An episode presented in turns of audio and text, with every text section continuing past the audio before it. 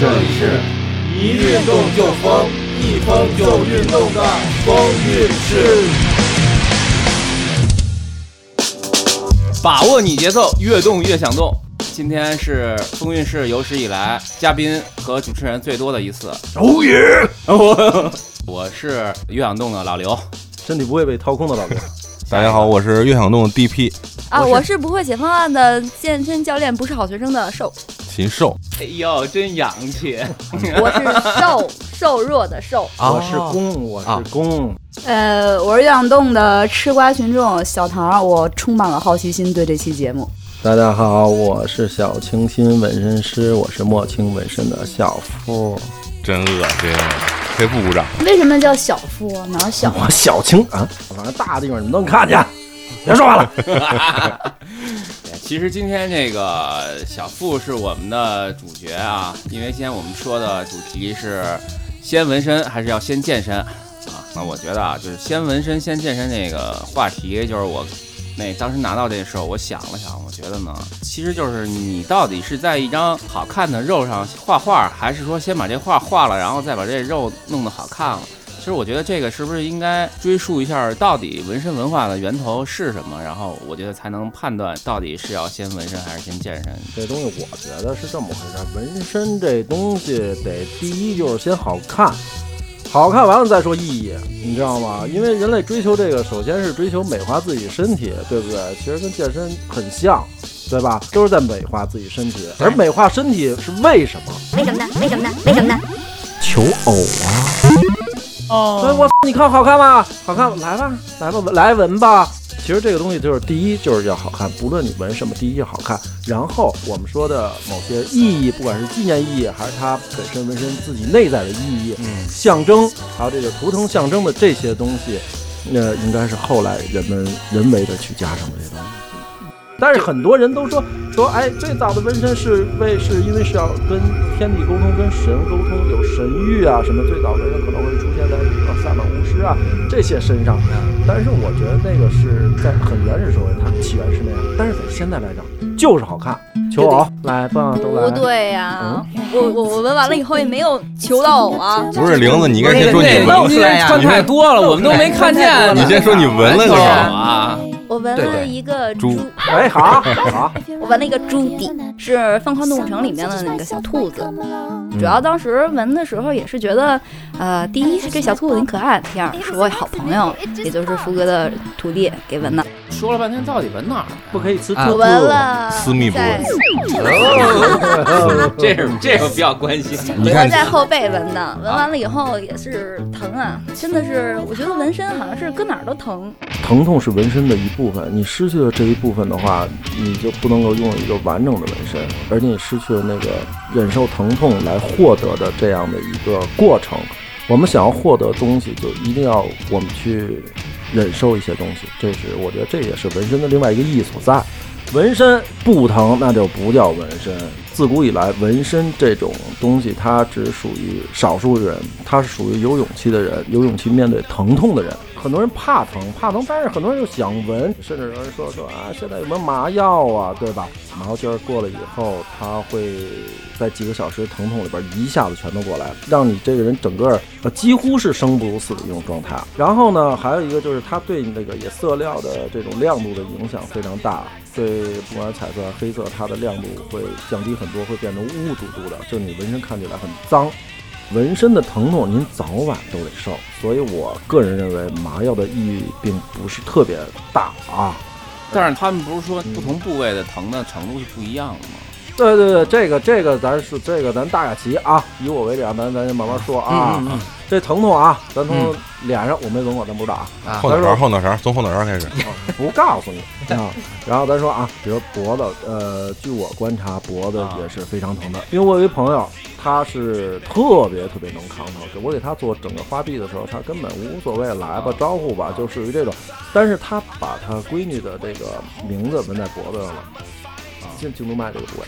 然后完了以后，在这儿纹完，当时就我能看出他有非常强烈的一个反应，然后胸口和屁股都挺疼的。可是屁股不是肉多吗？哎，这就不知道。我跟你说，这个屁股是人体这个神经分布最多的一个部位，就咱说屁股啊，屁股这个神经神经多到什么地步？它是咱呃，我给大家讲一事儿，就是在一次世界大战的时候，在青岛战场的时候啊，有人装死，装死怎么办呢？然后冲到战场的人会拿刺刀，只是放进去一个刀尖儿，如果你只要是活体的话，你屁股就会在抖动。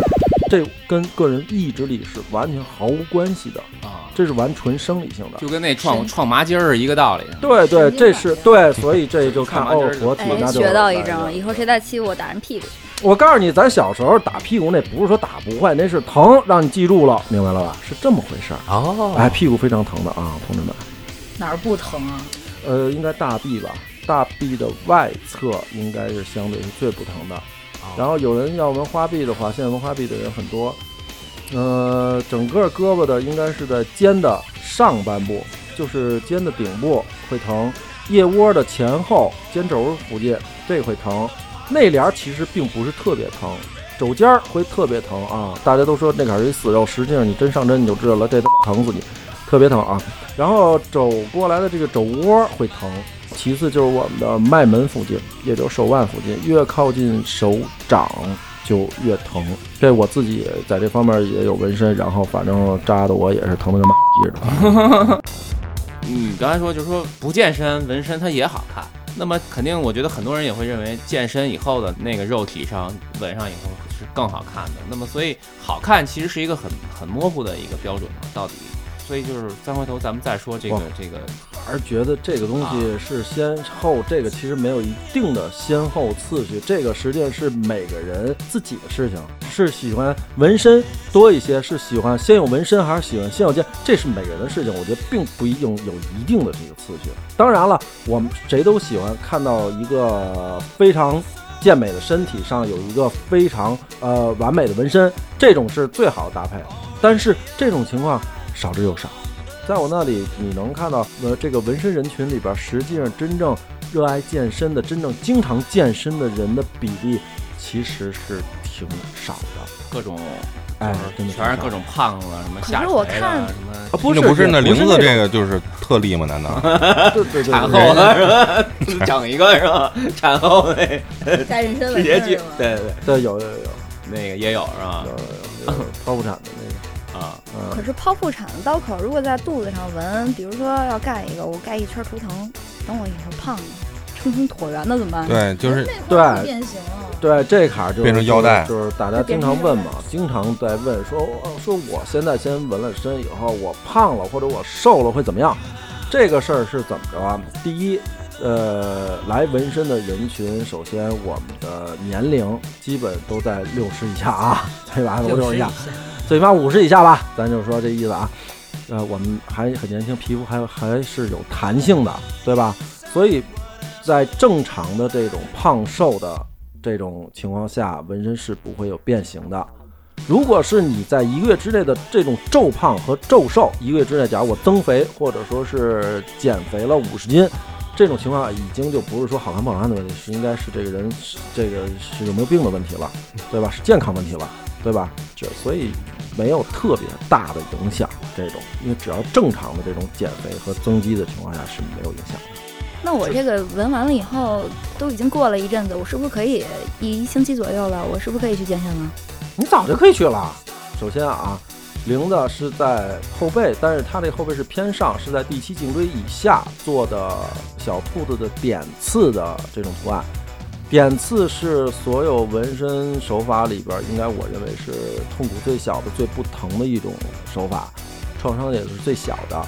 呃，然后它这个位置是在中心，而且它整体图案直径不会超过八厘米，所以它这种图案的话，只要不蹭到，没有这种硬伤情况下，就正常的健身是没有什么问题的。啊，那个狂流汗不是他那个画，回头咱们得得拍两张照片啊，对对对对放放放有有有微微裸照已经要了，哎呦，私信私信，臭不要脸！可以关注我们的微信公众号，对，越享音。乐的乐，享受享，运动的动。哦耶！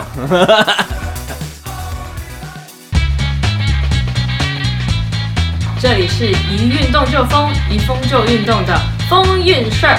大家好，我是 Jam 邓子哎，我其实是想问，就是他刚刚问是有没有纹哭了什么的，我是想问有没有疼到一半受不了，我是不是不纹了我？啊，这我知道，这我知道，是我我跟老傅的一个朋友给我们讲的一故事我觉。得肯定会有。对对对我纹到一半就是有一次不纹了，太疼了。有一次他去那个内蒙蓝蓝的天空。去跑业务，然后在澡堂子里说他们一块儿一大哥喝完酒，然后一会儿澡堂里在澡堂里看见的，然后一块儿有一个哥们儿背后有一只鞋，是什么牌儿的？鞋鞋可能是就是古代的那种鞋，你这听着像鬼故事。对对对对，然后后来他一直没敢问，因为内蒙那边民风彪悍嘛，可能他他这么说的啊。然后他侧面就问旁边人说他这个纹身是怎么？因为他自己也有纹身。然后那哥们儿说说嗨，说他这个以前就想纹一关公，纹纹完鞋以后就觉得太疼了，没纹完，然后 后来就浪 损，后面背个鞋，你来来一股对对，他们然后然后我们那哥们就说说没事没事，你这也辟邪辟邪，这挺好，后边腰那儿有只鞋。啊，有有有，真有真有。完了以后，原来我有一个女孩过来过来，完了以后做一个腰花，火爆了啊！对对，葱花。然后完了以后，然后刚纹了一个角，直接钱 我给你，再见，走了。我机器还没，我机器还没放着，我看着张着嘴，我他就这么离开我了。啊，这真的。可能是嫌你丑。我很丑，可是反正很多人都嫌我寒碜，你知道吗？小清新，看到吗？小清新，是你他你腰上纹的，你他看不到的你啊，你纹的时候应该他就趴在那儿嘛。你这前面有一镜子，墨镜墨镜，告诉我，男人到底要什么？哎，玲子，我想问你一事儿，就关于跑步这事儿啊。我认识很多跑者啊，不管是跑马拉松啊，还是说在哪儿跑，他们很多人会传达一个信息，就是跑步能跑嗨了，而且根本停不下来那种，就是真的是能跑嗨了。能能啊，对对啊，对对，就这种是是怎么回事儿？是你有没有这个这种体会？如果有的话，你是不是能跟我说说这这怎怎么就嗨了？怎么就嗨了？怎么就高潮了？它可能是是因为流汗，流汗它刺激你的肾上腺素那个分泌，它会产生一个很强烈的快感。然后在运动，包括纹身也好，运动也好，这些强烈的痛感，这些强烈的刺激，包括喝茶，包括我们所谓吃辣椒、喝咖啡，这些带有刺激性的，都会让你上瘾。它是多巴胺，它其实是分泌那个多巴胺，多巴胺的那个是有点类似于毒品给你带来的快感。嗯，自身分泌，自身分泌。对对。呃，那这个越分泌越迷恋这种感觉。呃，那那跑步的时候，就是说你跑嗨了以后，会有就不知道累的情况下，因为很多人都说说那时候就就根本停不下来，就就是一直跑步知道累，然后停下来才知道累。我没有，我一般停下来以后就晕过去了。要像你这样做的话，直接就倒过去了。因为我很多朋友都在说说，就是包括他们甚至刚开始跑步不久的人都会说啊，我那天跑嗨了，我 根本不是根本停不下来。我说累死你，你知道吗？因它有一种跑步有一种境界叫禅，就是禅境，就是他有的进一旦进入到一个哦听说过这个，对听说过这个，过了那个，就我我是因为我是跑步不灵，但是我游泳还行。嗯就，游泳原来我们比如说游到就四百、六百，就四百，我一般是两百到四百那个阶段是最累的，就是两百到四过了，只要过了三百、四百，根本就不累，然后一下就一千五了。哦，就就是所以就所以从四百到一千五这个阶段，实际上是有点儿就跟跑步的那个禅意应该是一样的。你也也在不停的运动，你的速度什么都没有减，但是你已经就是确实就过了那个坎儿，就就不知道了呀。哦，对对，是好像所有的跑者都是是在这说这个。其实是应该是你的肌肉已经达到一个相对于疲惫的状态了，所以已经就是说说白了就咱就麻木了。他应该是找到习惯吧，他是找到自己的节奏了，所以我们就要把握你节奏越动那什么。对对对有鼓掌鼓掌鼓掌鼓掌哎呦这 我跟你说，这老流氓就是老流，氓就是不一样。把握你节奏，越动越想动。Hello，大家好，我是陈楚生，欢迎收听越想动电台。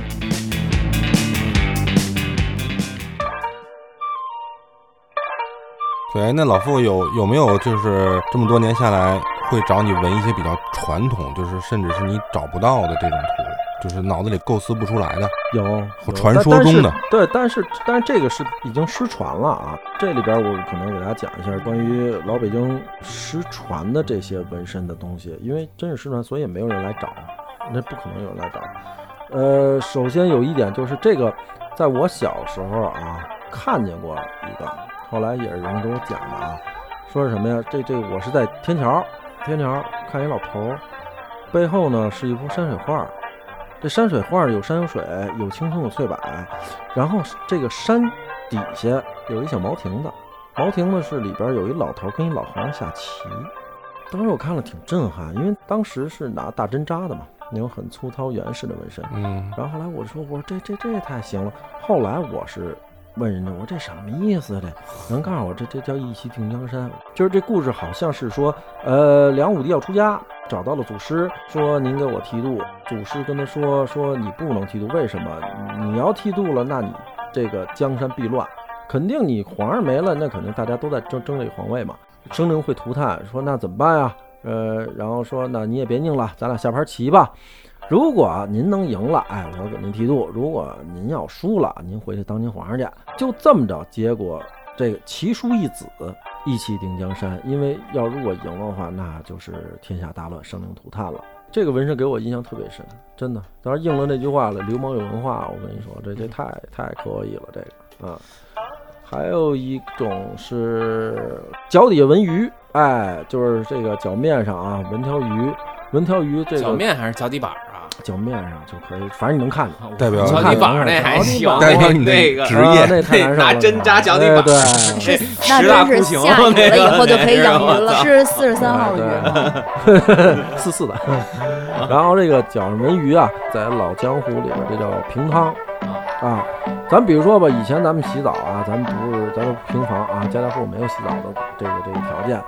呃，去澡堂子，你要是跨区了，咱比如说这这个宣武的跑哪儿跑丰台去了，你知道吗？洗澡去。那就不行了，不干了，是吗？哎，对，这叫跨这一跨区，您这脚底下纹鱼平汤，那澡堂里边儿那人家得过来给你盘盘道，说尤其是南城啊，啊，是吧？过来盘盘道，说你这什么意思啊？这这，哎，你造成误会啊，这是一个。还有一个就是这个失传的这个是十三寡妇上坟的这个，这是个鬼故事，这不是个鬼故事，这个这是一个悲情故事。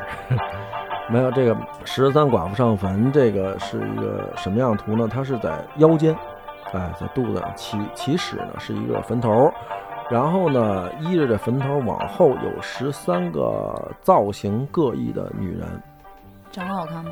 呃，因为失传了，我真没见过，我确实也想知道她长得好看不好看。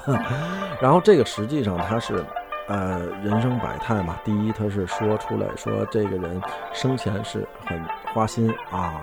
然后第二呢是说出来说这个他死了以后，世人他的这个大媳妇儿啊，还有这个各个小妾们，世人对他的死亡所表现的这种各种情绪啊、感情也好啊，所以我觉得这个纹身特别有意思，因为在他十三个这十三个女人当中呢，有哭有笑，有毫不有是非常冷漠的，也有这个偷偷笑的，掩面而笑，就这种特别多。这个已经失传，我找不到具体图案和具体排序了，因为这我也是听一些老人跟我口述的，所以这个已经失传了。这个这个哎这个图案是真可惜非常啊，其实是一个这个太可惜了。就是有点这咱们这期节目就是老听这个，其实纹身它是一视视觉化的，咱们听着这个越听越馋，越听越馋。我觉得刚才那个图啊，男男的都可以纹一个啦，那女的纹什么呢？